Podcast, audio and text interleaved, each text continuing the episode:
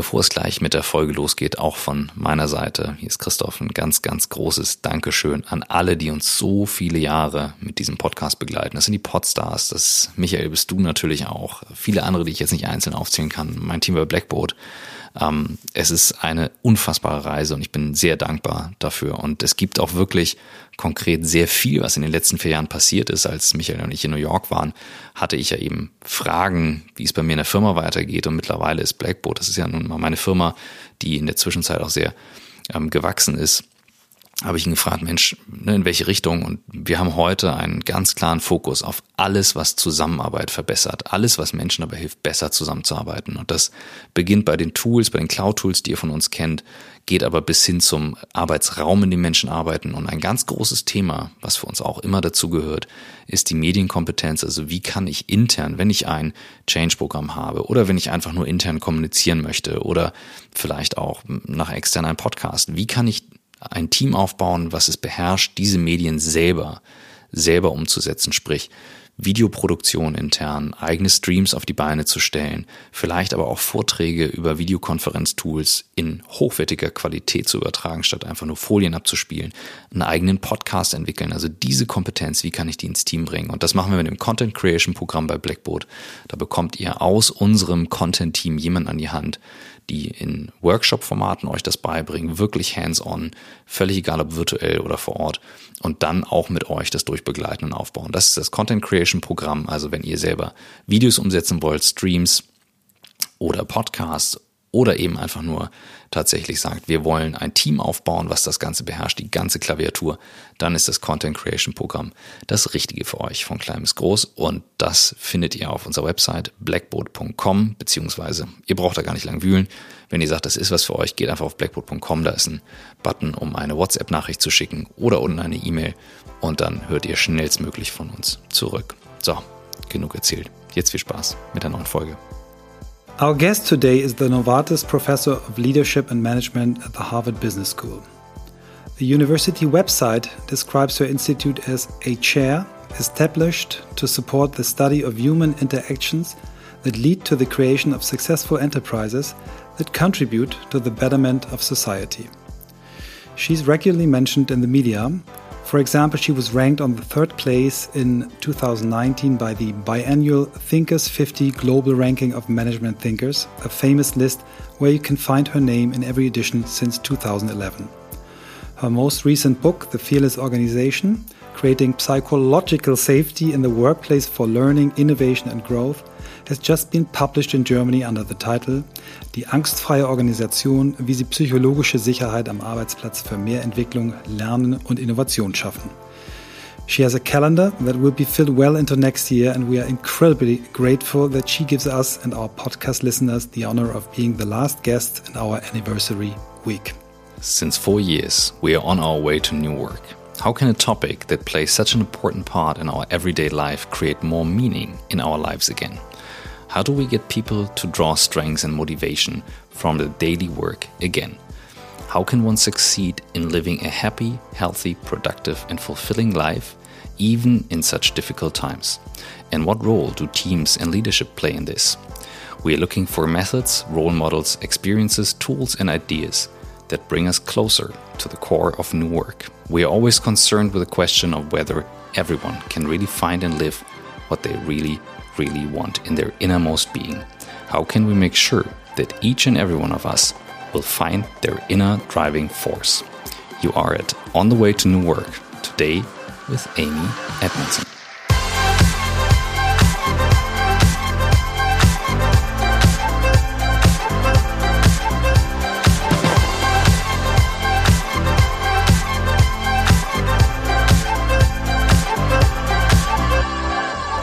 Hello, Amy. Welcome. Thank you. We're so happy to have you, as we already said um, twice uh, before we uh, started the, rec the record and, and in our introduction. And uh, we always have the same big question when we when we start the conversation with our guests, uh, which is, how did you become the person you are today? It's an awfully big question, um, and I decided not to script it out, but just to um, just to try to do my best. And and I think the most appropriate, most accurate answer is the role that Buckminster Fuller played uh, in in my life. So I was um, in college in, in, in the United States and um, studying engineering. My heart wasn't entirely in it. I have to say, I was um, I was in theory good at it, but I, I, didn't have a sense of passion about it. Um, and in during my studies, I had um, the chance to hear Buckminster Fuller give a lecture down the road at, at uh, MIT. I was at Harvard, and I was absolutely inspired. I was mesmerized. Here was this old man, he was in his early 80s at the time, talking about how we humans are here on earth to solve problems, to take care of lives, to take care of forward lives. He talked passionately about um, using our best minds not for weaponry, but for livingry. This was, of course, still in the Cold War. Um, and, and he introduced a philosophy of design science that was all about working together to make a better world. And that made so much sense to me and it reinvigorated me. It, it made me think my studies had had more meaning. So a couple of years later when I was getting ready to graduate, I wrote him a letter. I, I didn't think I'd hear back. I thought he's very famous at the time. He was um, an incredibly famous um, living person. And uh, so I didn't expect to hear back, but I did think the very act of writing would get this off my chest, right? That then I could get serious about looking for a job um, once I'd gotten this off my chest. So I, I wrote him a letter essentially describing my studies a little bit, which centrally included some of his more technical work, but but asking for advice, just asking for advice on what someone like me who wanted to make a difference could do. And we, in less than a week, I had a letter back. Um, this is no no email back then, of course. This is just letters in the mail, and I had a letter back that was. Um, quite vague, but quite wonderful. It said, uh, Please come work for me in my Philadelphia office. And he signed it, um, I am busier and busier with ever more relevant affairs. Warmly, faithfully, Buckminster Fuller. So this is a dream come true. And wow. the best thing I can say about it is that three years later, as I worked for him as his chief engineer for those three years, um, I was not disillusioned. Wow it's the same that I uh, I experienced with you when I wrote you. I I did not expect to get anything, but I said I have to try this, and uh, I think it. Some hours later, he said, "Wow, what a nice list! I want to be on this list, but I don't have time for it. So let's do it next year." So uh, yeah, but this is amazing story, and and uh, this was probably the uh, something where you then um, decided to do a, a, different type of of uh, master degree in psychology, or you you finished right. already well, your master? No, I had not. In fact, mm -hmm. I just finished my undergraduate, mm -hmm. and and as I said, I worked I worked in an engineering capacity for Fuller, um, and at the same time, he was a very big thinker. You know, who thought about large scale social systems, and and you know, he wanted to reinvent how the world worked, which is of course a little too ambitious for anyone, but it the the it spoiled me in a way. It spoiled me for engineering, and also I don't think I I'm I was not. I, it was clear to me I wasn't as good technically as I was conceptually. I got very interested in the larger problems of people working together to get hard things done, and so when um, when when that work ended, and it ended when when Fuller died um, very suddenly, really at the age of 88, he he, um, he died at his wife's deathbed. Um, but but it was which was shocking and and very. I was very full of grief at the time, but it still quite quickly became.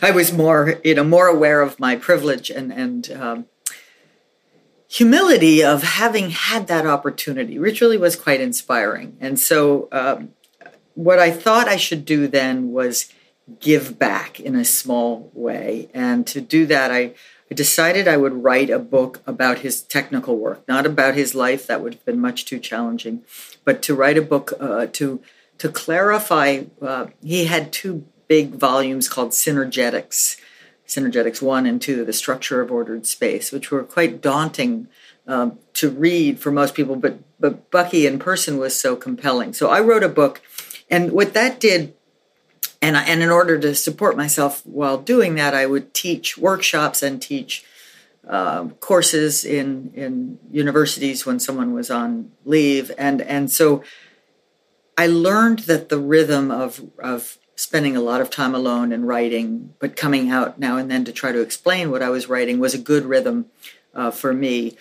And I also thought my true calling, or at least the questions I should answer, weren't so much technical questions as questions of human interaction. So um, I then, after that, after that process of, of solo work, I I got a job in a in an organization development consulting boutique consulting company um, with a wonderful pioneering entrepreneur named Larry Wilson, and that was the work and I was there for a little over three years. And that was the work that opened my eyes to organizational behavior and organizational development. I just didn't know. I didn't know of those as fields. I didn't know. I didn't know what we knew about those kinds of questions or what still needed to be known. So that was very, very new. And after a couple, after a couple of work, years there, I thought, I need to go to graduate school. And I had not I had not planned to go to graduate school, but I realized my ignorance and so applied to PhD programs with very little real understanding of what that meant or what that training was good for. Um, but but I did. Uh, I'm fortunate that that worked out um, because then I did find. I think I did find my calling, which was mm. to be a teacher and a researcher, uh, and uh, and and to um, and to look at the problems of, of human interactions that mm. contribute to the functioning of organizations and hence of society.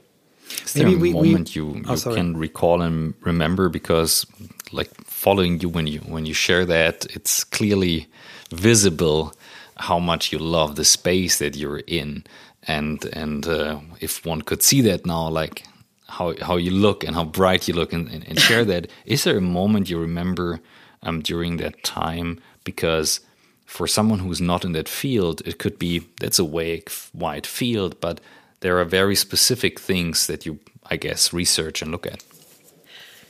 Do you mean, uh, Christoph, after I went back to school, or what, or while I was think even discovering like when you shared like working in the consultancy saying uh, working yeah. on projects working on problems because sometimes these these fascinating moments lay beneath this stress and a lot of project management but there are moments where you say this is why i love it. And is there absolutely. i mean there were there were many of those small moments and they um, probably a typical one would be um, listening to Larry Wilson talk to, let's say, a group of executives, let's say from a global industrial company of some kind, um, mm-hmm. and, and listening to him effortlessly engage them in a conversation about the, the, the, the deep questions who are you and why are you here? Right? To, know, to understand that a, a business leader could talk to other business leaders and tell them that these were the important questions that they needed to answer for themselves if they were going to be any good to anyone else. And and watching him maybe early on I would say get away with that. Right? Get away with asking business leaders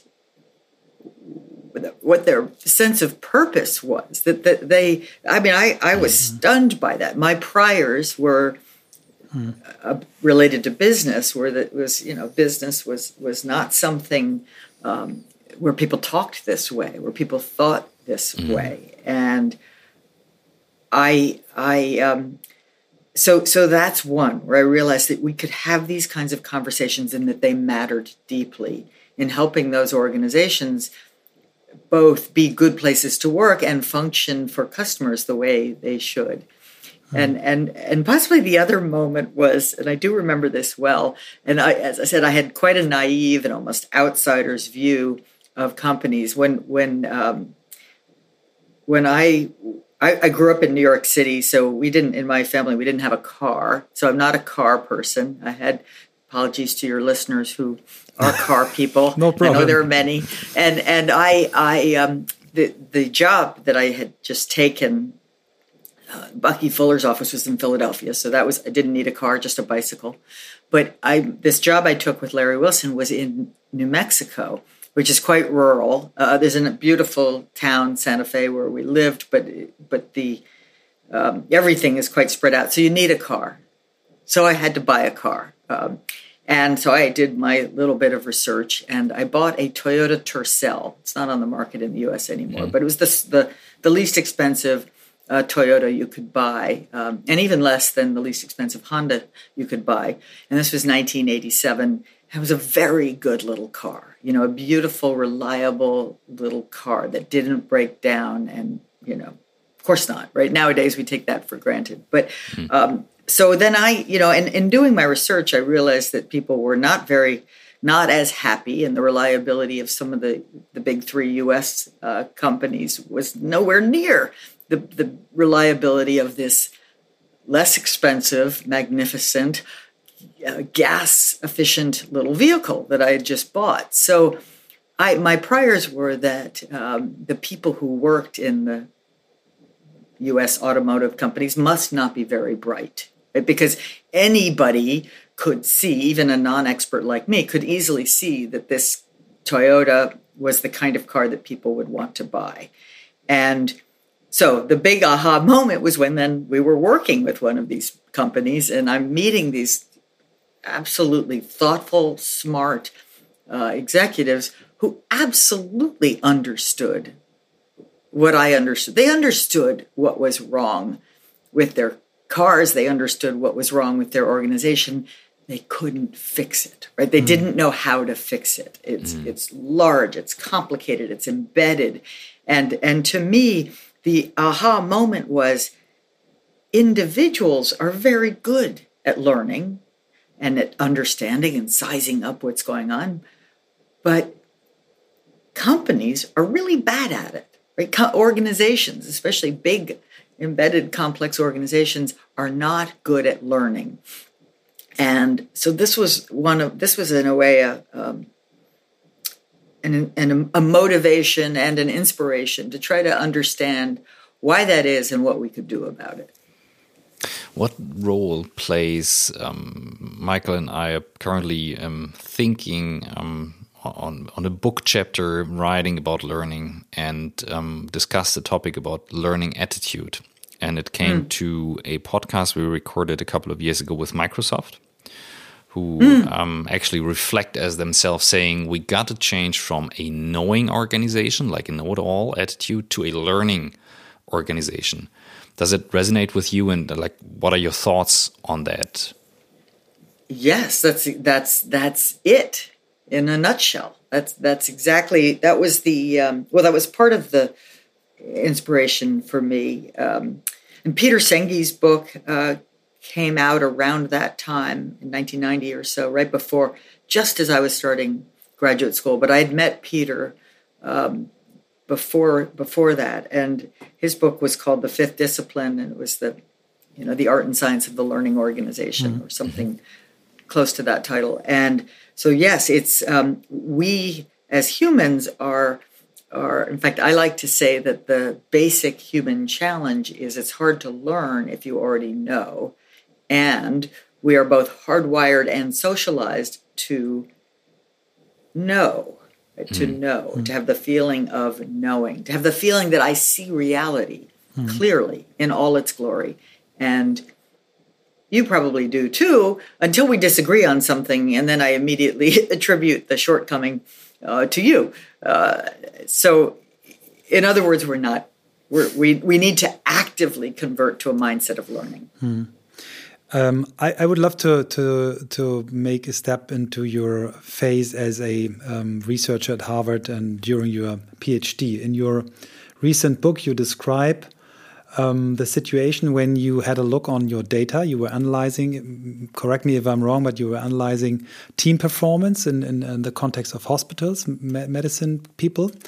And uh, maybe you describe what you found out there because this was a this was a mind blowing moment for me when I read this in your book. Oh, I'm so glad to hear that. It was mind blowing for me as well, but I lived through it. So why I'm glad is especially that it came through off the page, um, and Absolutely, you you, yeah. you understood in a sense the the suspense, the shock. So what happened was I was in in my first year of graduate school. I was invited to be part of a larger interdisciplinary group of researchers looking at uh, the incidence of medication errors in hospitals. And I was happy to join that project because, as you know, I was interested in learning organizations. And one of the things that you have to be interested in if you're interested in learning organizations is learning from mistakes. So I wasn't quite sure how it would work out, but I I figured if there were going to be trained medical investigators identifying mistakes, that could only be good for my learning. And and so the part of the study that I was asked to lead was the part that following on prior research in aviation, where it had um, they had discovered um, in the in the late 70s and early 80s that that um, many fatal airline crashes had come from essentially team malfunctions mm. in the cockpit. So the the simple hypothesis guiding my part of the study was uh, that better teams, better teamwork, and I would use a well validated survey instrument to look at this, better teams will have lower error rates, right? They will make fewer errors because their coordination will be higher quality and uh, they will they will catch and correct things that go wrong and, and the patients will be better off as a result. So that was my hypothesis. And here's the moment of surprise and disappointment and even fear because when i finally got the data from the error rate so i got the survey data in month one and the medical investigators tracked what they could on the error rates over six months. So when i finally got both data sets and could put them together. Um, at first glance, I was excited because I had a statistically significant relationship between quality of teamwork and error rates. And then I looked again and realized to my horror that the correlation was in the wrong direction, meaning the data were suggesting that better teams didn't have lower error rates, they had higher error rates, which was shocking and problematic. And I didn't know initially quite what to do about that. I, of course, looked through to find out where did I make a mistake? How did I get this wrong in, in terms of entering data and so forth? None of that.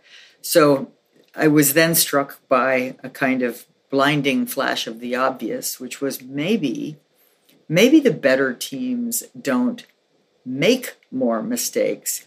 Maybe they're more willing to report and talk about them. They sort of understand better that the sooner these things come to light, the quicker you catch correct, and the better off the patients will be. So um, that became my new hypothesis, and and that launched, you know, a new stage of the research to try to see whether that might be right or not. I couldn't just assume it was right by having that thought. I had to be it had to be tested, and but that's that was the um, first of all, it was a surprise. It was a, you know, it was a kind of a failure in, in the first place that led to a success. Because what what I began to suspect was that what I then called the interpersonal climate across groups, across teams, even in the same organizational context, right? The same strong organizational context, that these that there could be real differences, you know, palpable differences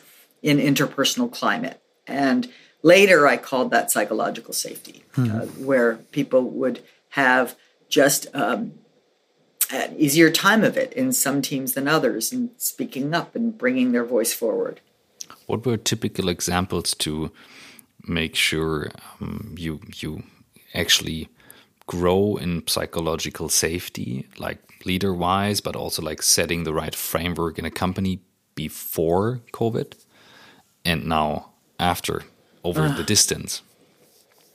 It's it's a it's an interesting topic. It's a it's an important question. So before COVID, and before any of us even saw it coming, psychological safety we conceptualized it much more as a um, physical face to face phenomenon where we we work together. Let's say I'm in a team and that team um, shows up in the workplace and the things we do require us to interact, require us to talk to each other, and and psychological safety is essentially the the shared belief, and it does tend to be, according to the data, does tend to be pretty highly shared in in a team. So it's not a it's not a personality difference, right? It's something. It's an emergent property of the team, and and it um, it we tend to think of it as you know can can I speak up right here, right mm. now? Um, it's it's a belief that I won't be penalized for making a mistake or for offering a half baked idea or for expressing a concern about a proposed plan of action.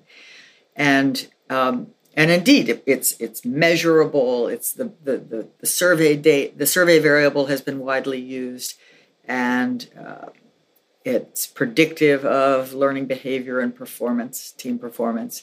But now, um, working remotely, it's the same concept, really. Do I feel able to express myself, to, to speak up, to, to offer my ideas?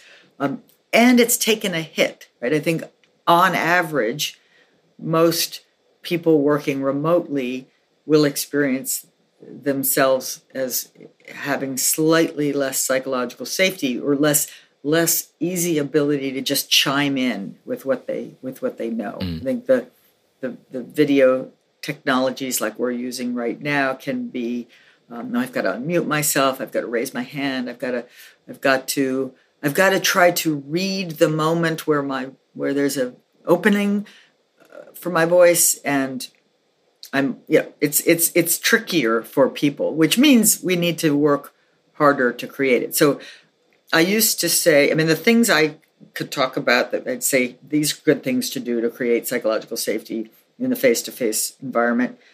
They're basically the same, but probably more overtly, more explicitly. I mean, it, it you have it takes it's going to take a little bit more attention uh, to make it happen and we don't have these unplanned moments anymore where we just bump right. into each other. I just realized it because Michael and I we meet for the podcast, but I just realized in that second when I thought like, what happened actually during this weekend? What did Michael do? And we just had a little bit of WhatsApp conversation, but no space to clean up stuff in between because we just meet for the video conference. So I'm I'm curious about right. how this space changed. No, in fact, I, I think the purpose of an office, really, the purpose of co location is to enable unscripted mm. coordination and unscripted conversations that, that wouldn't, that don't, you know, so much of what many of us do at work is not conducive to scheduling a meeting to do mm. that, right? Because mm. I don't, it won't take an hour um, and it won't necessarily be clear well in advance when that conversation should take place. So now we're trying. I think we're we're artificially finding ourselves having to, um, you know, have a, a, lot of meetings that we wouldn't wouldn't necessarily have had before, and then even then not to be able to have that natural, effortless interaction, especially once the once you have more than uh, five people on a screen, it, it gets more awkward. Mm-hmm. A couple of weeks ago, we had a, a colleague uh, uh of you uh, from uh, Harvard Medical School, Robert Waldinger, who told us that he was for almost one year not on campus, that he was working totally remotely. And I said, well, he's a psychologist. How, how can this happen? How can this work? Uh, what is with your working style? Are you at home the, the whole time or are you on campus? Well, in the in the spring, last spring, you know, from mid March onward, um, I was completely at home. I would I would occasionally go in to get something, mm. you hmm. know, a folder I needed or, or or something from my office. And my office is only a mile away from my home, so it's pretty easy.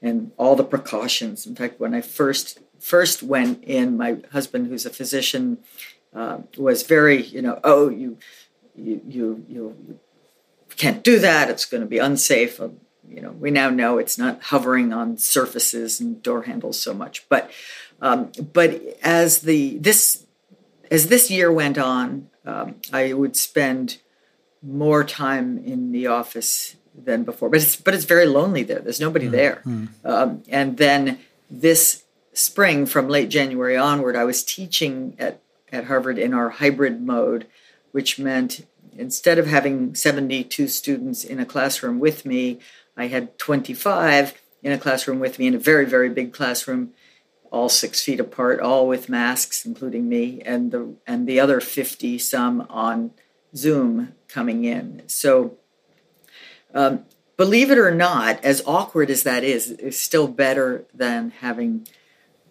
just Zoom and all mm-hmm. 72 because at least there's there's some sense of the human interaction of the mm-hmm. body language of the we can we can hear each other and they rotated through most of mm-hmm. them so yeah, I, as a psychologist, uh, you know, certainly a great deal of my work is solo work, or you know, I'm writing things, or I'm, and I might be writing with a co-author, but we're sending them back and forth anyway. That's what we would have done before the pandemic. That's what we're still doing.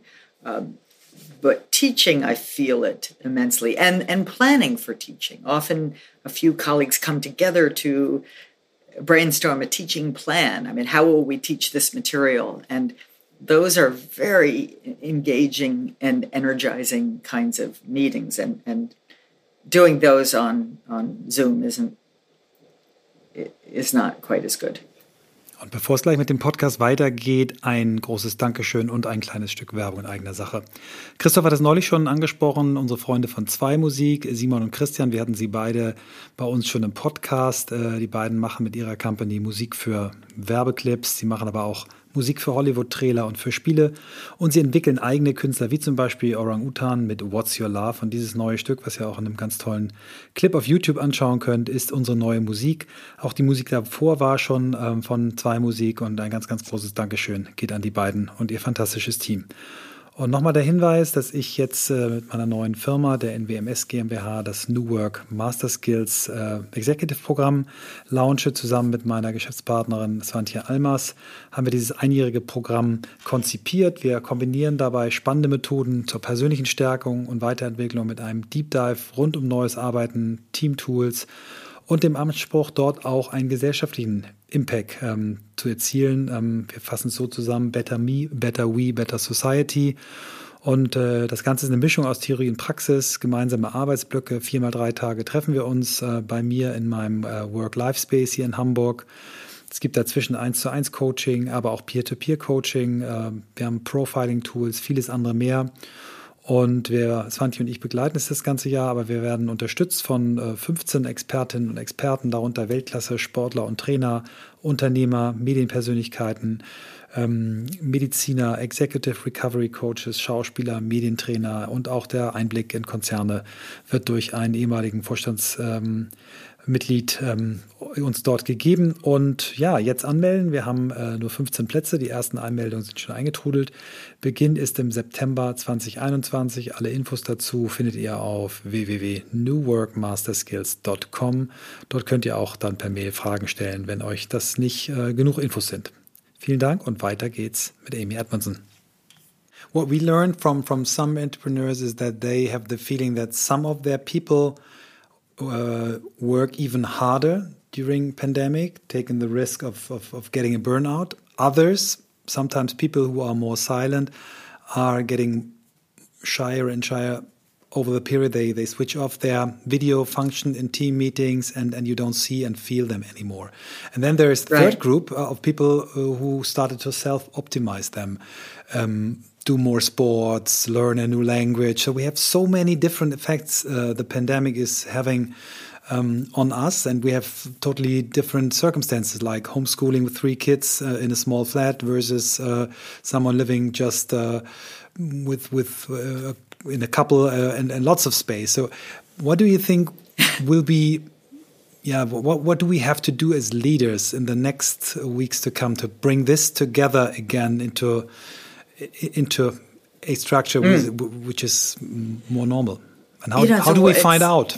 it's true. What you describe is something um, of a we're we're creating more differences um, rather than coming together, and and that may, depending on the work that the, the organization does, that may that may be a real barrier to excellence. But I, to answer your question, I I think you start with the goal. You start with the purpose. You start with what is it we we do, right? What what what is the value we add for our customers, for our communities? You know, we we we exist. Our organization exists to serve some purpose, and let's get crystal clear about what that purpose is, and then and that shouldn't take too long because you already have that presumably.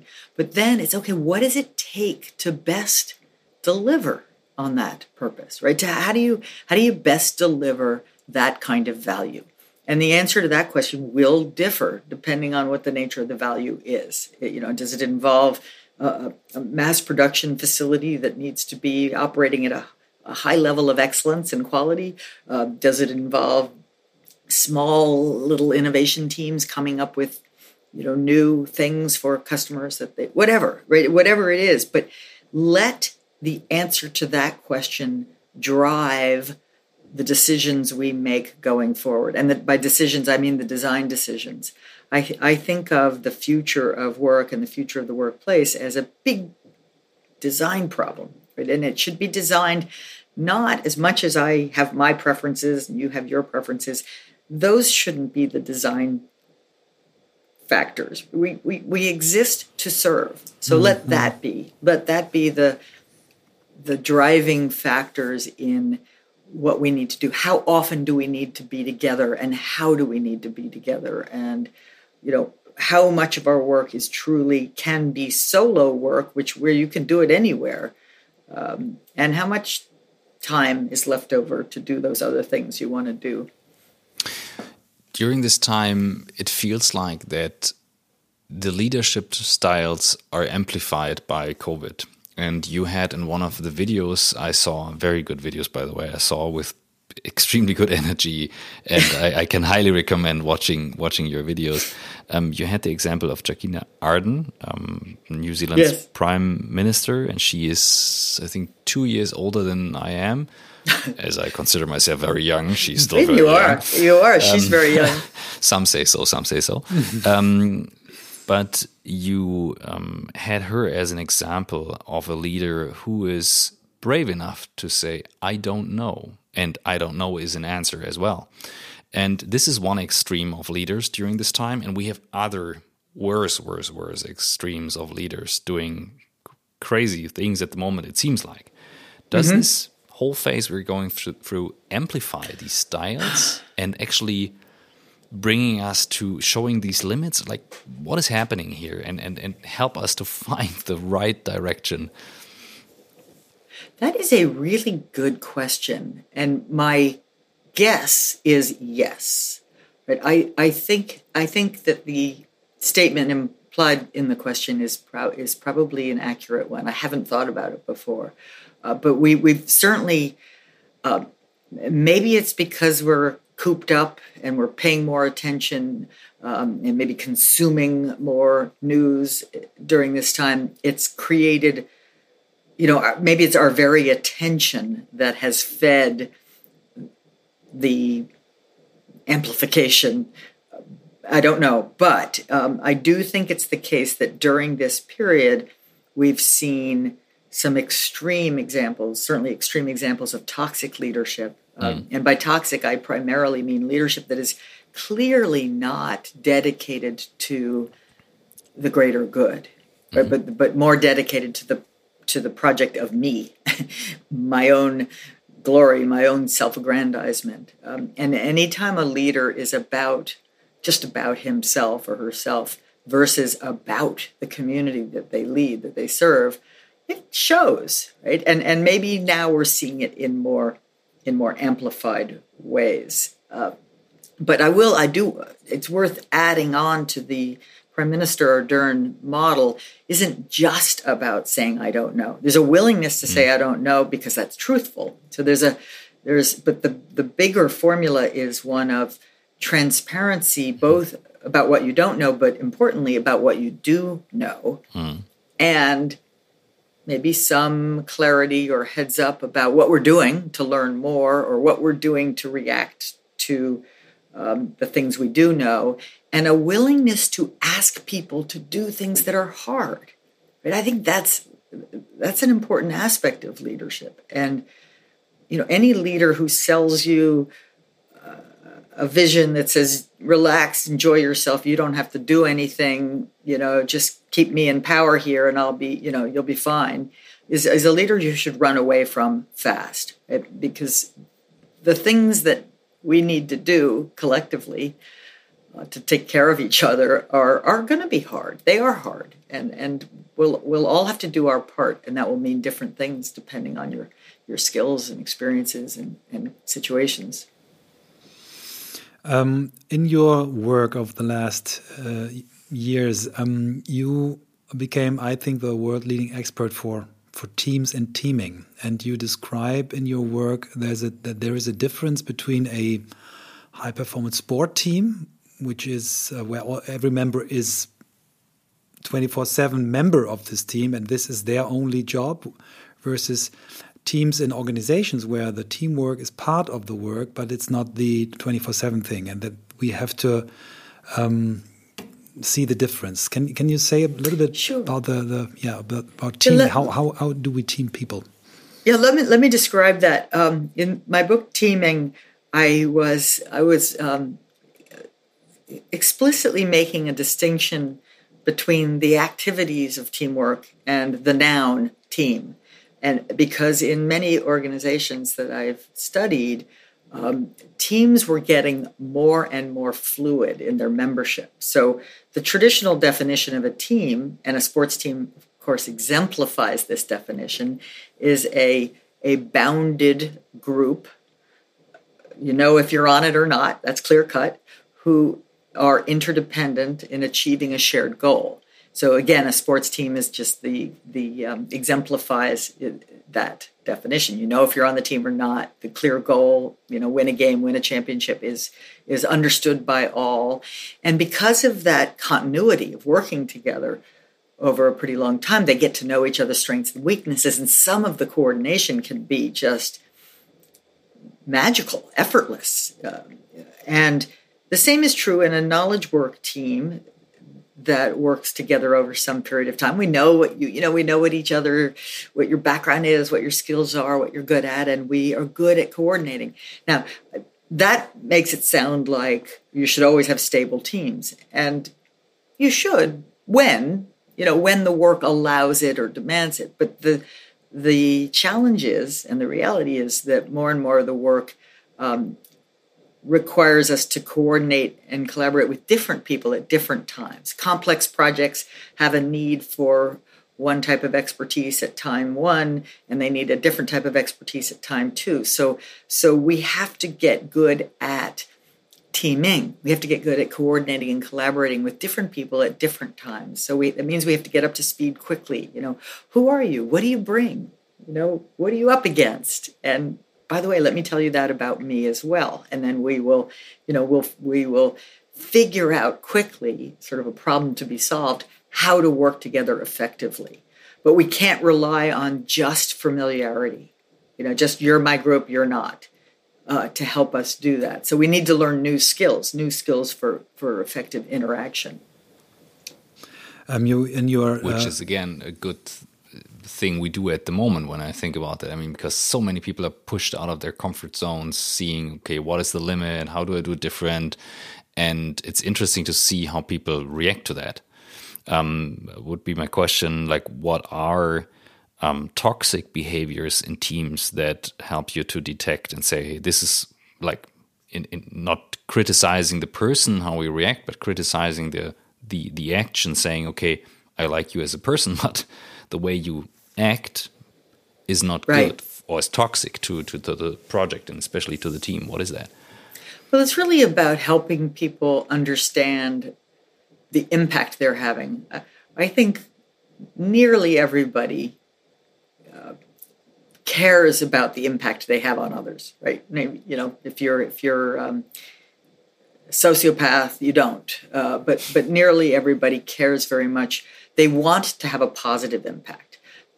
Unfortunately, they might be missing the tools to do that, right? Mm. So they they're they're um, or or they're you know their their their um, domineering behavior they're trying to show how smart they are so that others will admire them but what they've done instead is is alienate people and and let other people feel well i'm not going to speak up because this guy doesn't listen anyway mm. so um, so what we we always have i think an obligation to to help people understand the actual impact they're having and to and to, and to help them try out some new approaches that might have a, a a more favorable impact. And sometimes that's harder than others. Uh, you know, some sometimes people they just weren't aware, right? They were blind, um, mm.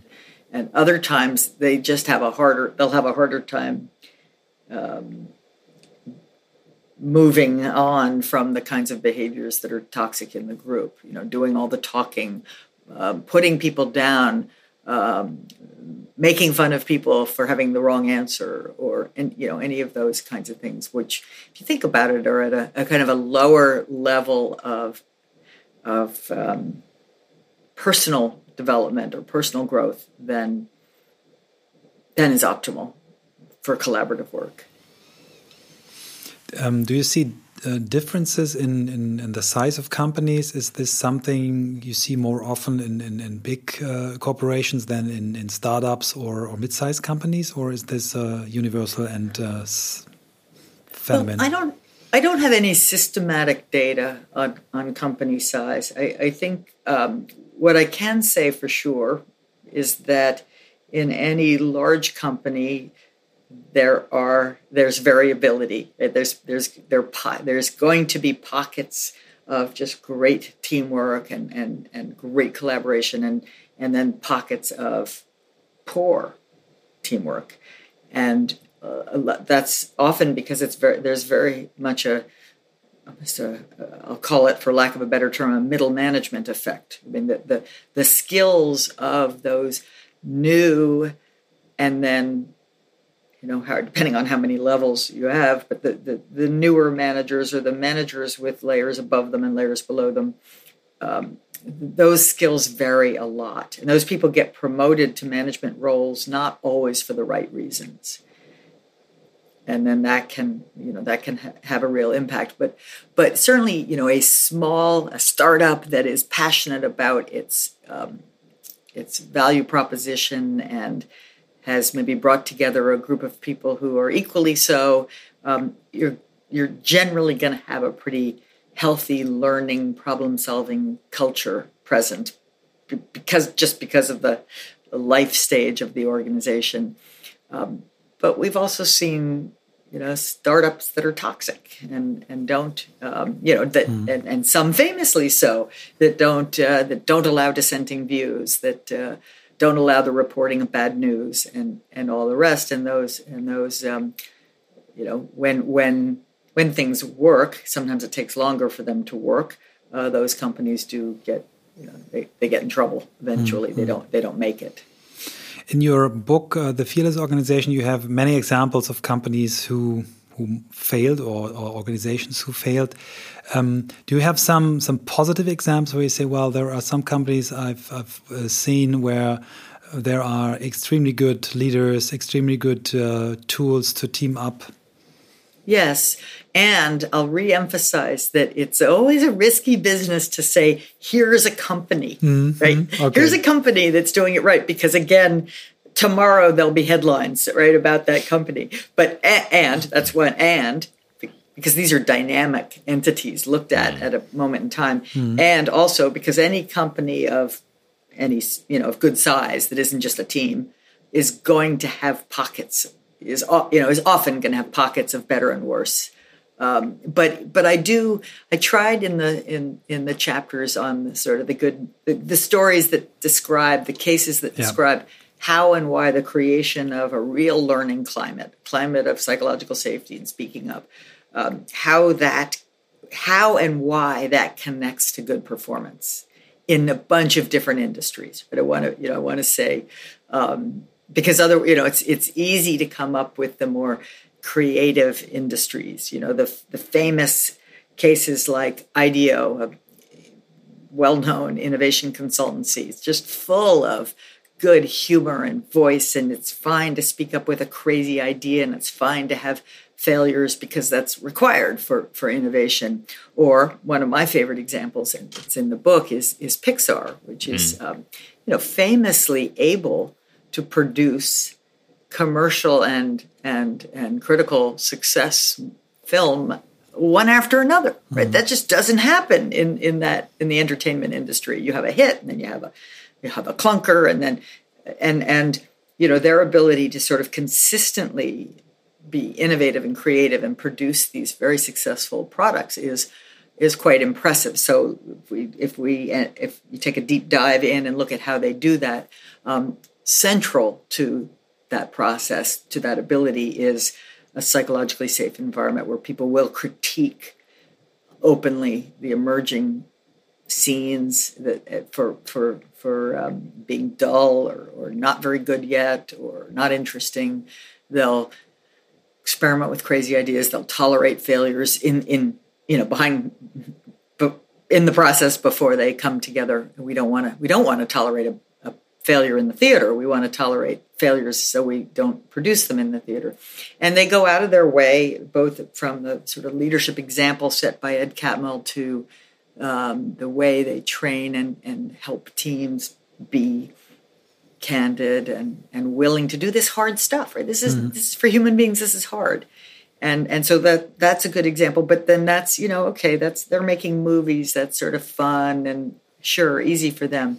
So then I'll take you to Barry Wehmiller, an mm-hmm. industrial products company. You know, they're they're they have machinists and and you know they're making really tangible, high quality sort of customized equipment for other manufacturers. And they have managed um, to create an enormously self managed, candid, open um, culture of caring, of commitment to the products, of, of using using everyone's you know intelligence and expertise to do the very best they can um, for the business and for the customers.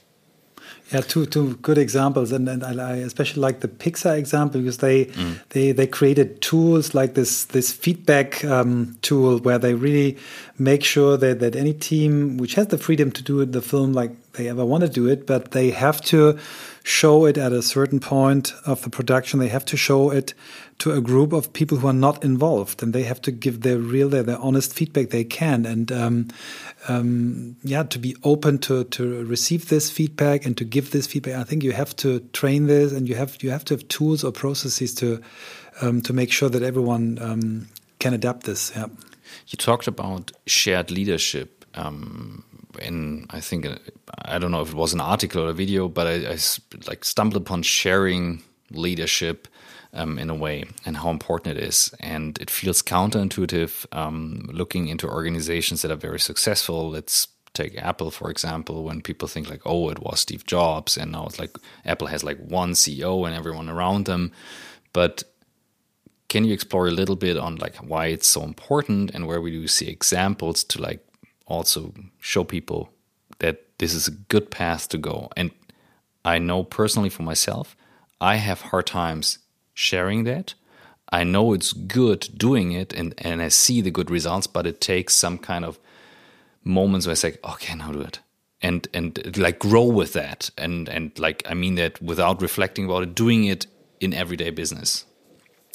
Yeah, maybe it's I think it's helpful to distinguish between leader and leadership. Mm-hmm. And so you can be um, you can be enthusiastic about having a leader for a project or a company, um, and and let's hope that's you know that we could talk about what kind of leader is going to be the best kind of leader for that for that company, um, and um, we we we have very few companies. I can't think of any really that, that would work would would where a Henry Ford model of leadership mm. would work anymore. Right? Henry's got the all the answers. You've got scientific management. It's going to be, and you're just going to do what you're told precisely, right? It's hard to it's hard to think of that model working well in too many industries today. So you can have a leader, but if, if that leader isn't creating the conditions whereby others can exercise leadership, which mm-hmm. I will define as doing and saying things that make a positive difference, right? Um, and you know that maybe that influence others, their colleagues, sometimes their superiors, sometimes their direct reports, uh, but the um, creating the conditions where people can exercise leadership in today's knowledge intensive mm-hmm. workplaces is is critical mm-hmm. because that's first of all that's satisfying for people i mean people want to feel they made a difference and if and by exercising leadership that can be anything from just making a coworker feel more connected and a greater sense of belonging to making a critical purchasing decision about a new piece of equipment mm. that's gonna that's gonna help our, us do our work better and serve our customers better right that's both of those are are acts of leadership smaller or larger so so um so i you know so that's that I wanted to start there. And then, you know, the, the, the jobs, the Apple example is often put out as a model of, you know, almost Henry Ford like uh, success model. I think that's wrong for two reasons. One, I, I think the, you know, the sort of storied Steve Jobs, Steve Jobs was clearly a genius, right? Um, but but the according to Ed Catmull, who worked closely with him, he was not nearly as closed to others' good ideas as as some of the stereotypical descriptions uh, mm-hmm. were. That it, that in fact he just wanted he wanted the data, he wanted evidence. You know, he'd he'd give you he'd, he'd put a um, a high hurdle against the idea that you might be right about something, but he re- would respect you enough to kind of hear it out. Um, so that, that that's one thing to respond is that probably some of the stereotypes are overplayed. But here here's what is more logical to to consider. Like we don't have with Steve Jobs the counterfactual. Like we don't have what what Apple would look like or whether they'd have essentially more than five products. You know, had it been, you know, had there been even more inclusion, even more empowerment of other activities. Like we don't have that counterfactual. We just have their their extraordinary success uh, doing um, what they did do, which was very much um, influenced by Steve. We also don't know. Um, could Apple have not had its near death, you know, experience? I mean, he mm-hmm. certainly the the old Steve versus the new Steve might might say, but but um, more to the point, maybe for the, your listeners um, and mere mortals like myself, is um, if you believe, you know, if you believe you're Steve Jobs and you don't need anyone else's input, you know, I mean, you believe that about yourself, by all means, go to town. But, but, but, you better be a genius. I like wouldn't him. recommend it, right? I wouldn't recommend it, right? I I would recommend you have, you know, yeah take advantage of the geniuses in your midst, you know, or at least the ideas in your midst. Create the conditions whereby people can speak up and yeah. offer yeah. their feedback. And and you know, Michael mentioned the um, Pixar. Uh, the, the, the the formal mm. process they have, and they call it the brain trust, which I think is a great name. It's it's not a thing; it's a process, and the process of the brain trust is bring your brain in here, and while you're in this meeting, here are the rules right? All you know all criticism is needed is welcome. Don't criticize the person criticize the the, mm. the thing. And on and on it goes. There's a you know there's there's rules. And the reason there are rules is that we know that people are you know people will slip up and and and start doing doing the wrong kinds of attacks. So we yeah. they they need our help. Yeah. I mean i mean it's definitely I, I use that example because i was curious about this is something people can relate to. And I'm always fascinated with the idea how can a leader leverage that? And even Henry Ford, I would guess, it's such a large organization, some kind of sharing must have been there.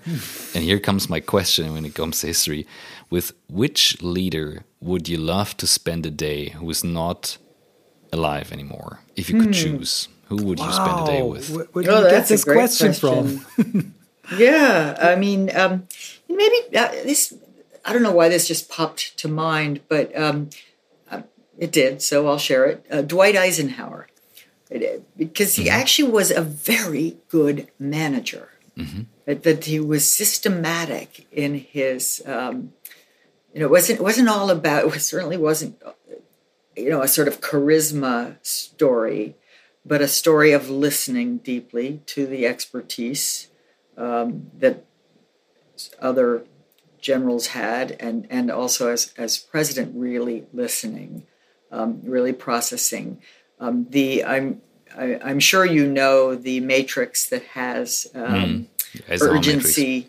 Ur- urgency against uh, importance. Uh, importance. and that's the Eisenhower matrix. Yeah. So that to me, I would like to know more about, um, you know, how how he how he thought um, to understand deeply that especially in a world that was well before everything was urgent, you know. Yeah. But but he was still aware of the of the trap you can fall into when you let the urgent drive out the important, um, and likely fail to distinguish between the urgent that's important and the urgent mm. that's not so important.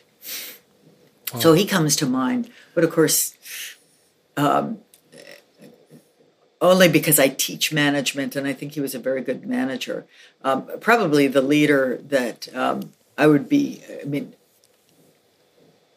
it would be um, you know almost impossible to imagine uh, because he's um, probably the greatest leader I I can think of. Would be Abraham Lincoln. Mm. So I guess I seem to be stuck in presidents here today, but but you know this this his his writings and the mm. biographies I mean he is just a truly rare, you know he's a rare person, a rare person who is um, extraordinarily wise um, and extraordinarily committed to making a difference and and not to himself. Mm. I had in, in, in Washington D.C. I had the chance to sit at the desk of his weekend house, which is a bit outside of DC. And we had a dinner huh. there, and there was wow. his desk and a very uncomfortable wooden chair. and I sat there, and there was a, a book.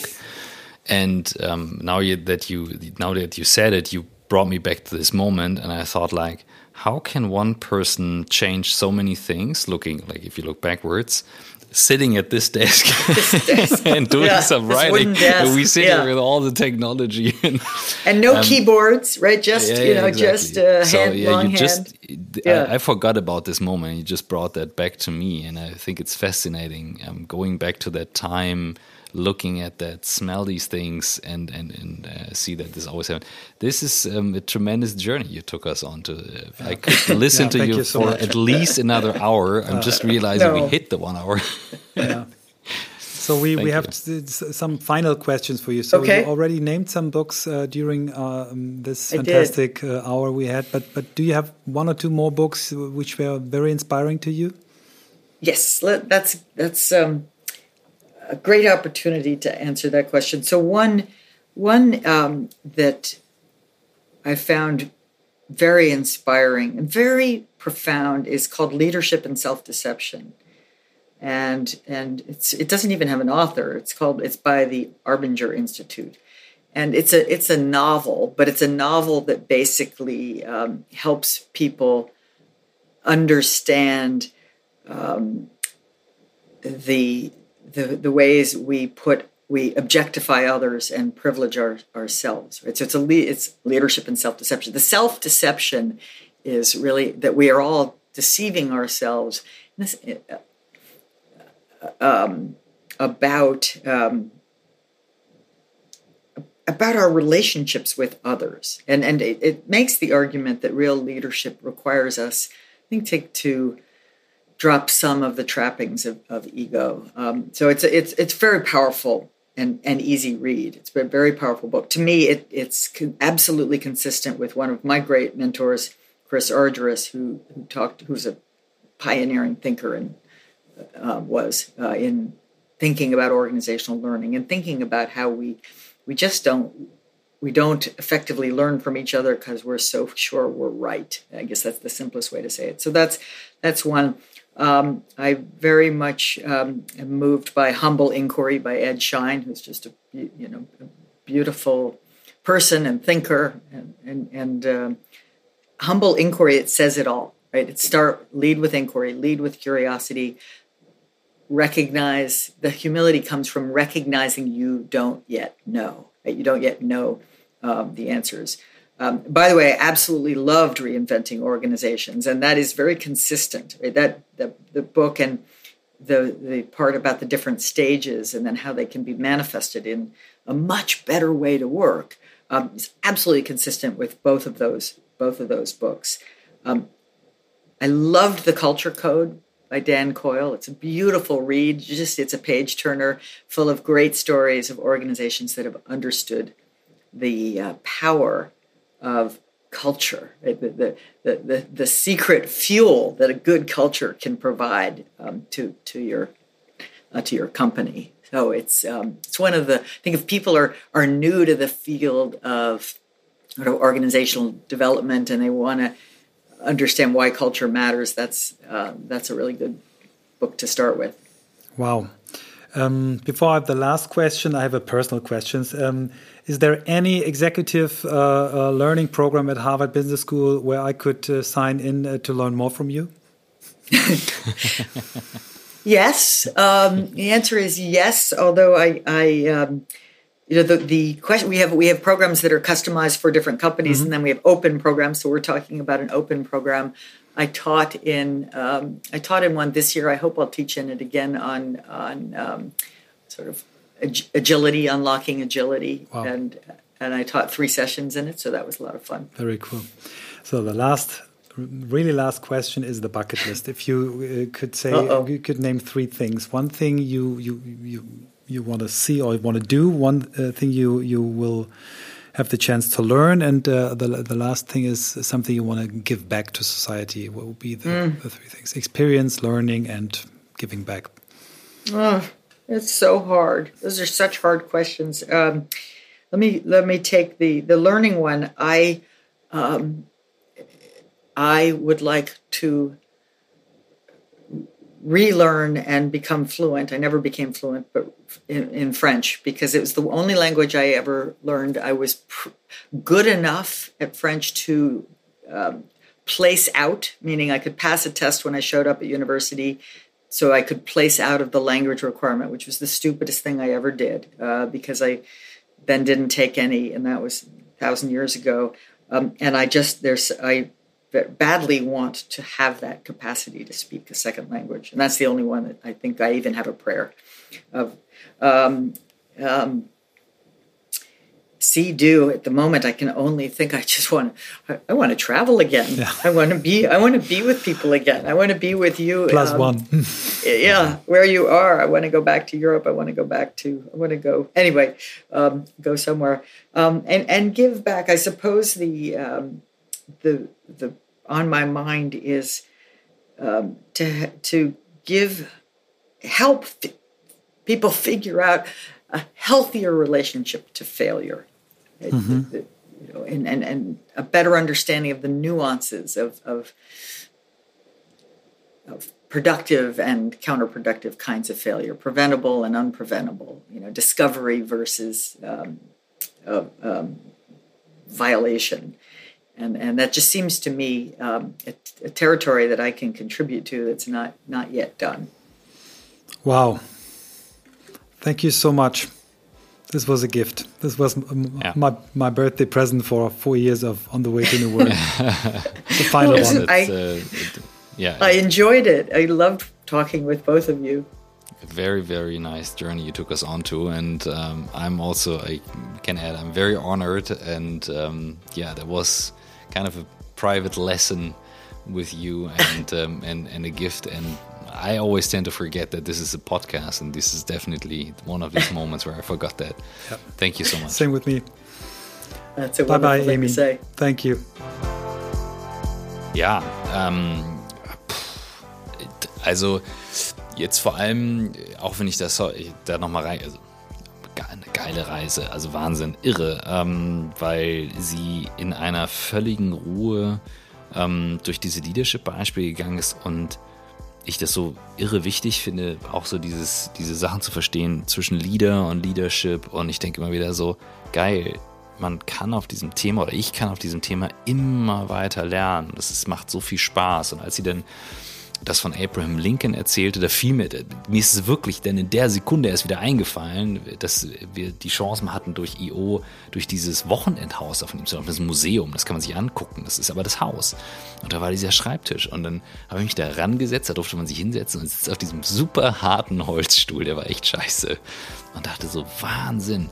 Und durch ihre Beispiele, muss ich sagen, hat das wieder so eine Demut in mir ausgelöst, welche Verantwortung da eben ist und warum es so wichtig ist, sich gut zu verhalten und warum das nichts mit Selbstoptimierung zu tun hat und dass ich mich auch über viele Menschen ärgere, die da eher so in diese Richtung gehen. Ich aber sage, okay, fang bei dir selber an, verhalte dich gut und bleib auf diesem Weg und wenn du dich so entschieden ja. hast, go for it. Sorry, nee, lange wunderbar. Antwort, aber hat mich sehr ich, bewegt. Ich äh, kann das nur ergänzen. Ähm, ich äh, habe ja durch Zufall ähm, in, in, einem Harvard Manager Artikel äh, gelesen, ist auch nicht Zufall, es ist eine Leadership-Sammelausgabe gewesen, dann stößt man halt irgendwann auf sie und dann mhm. äh, diese Beispiele gelesen und habe dann wirklich sofort ihr die Mail geschickt oder LinkedIn-Nachricht mhm. und äh, auch über den offiziellen, über Harvard-Adresse und kriegte sofort eine Antwort. Und die ist eben so verbindlich und so klar und äh, wollte das ja eigentlich dann nochmal aufs nächste Jahr verschieben, weil sie so viel äh, zu tun hat. Und dann haben wir sie ja irgendwie doch bekniet, es doch zu machen, bevor unser Hammer. Buch kommt. Und ich bin schwer begeistert. Also ich finde es ganz toll. Und, ja, ähm, da hast du dich aber auch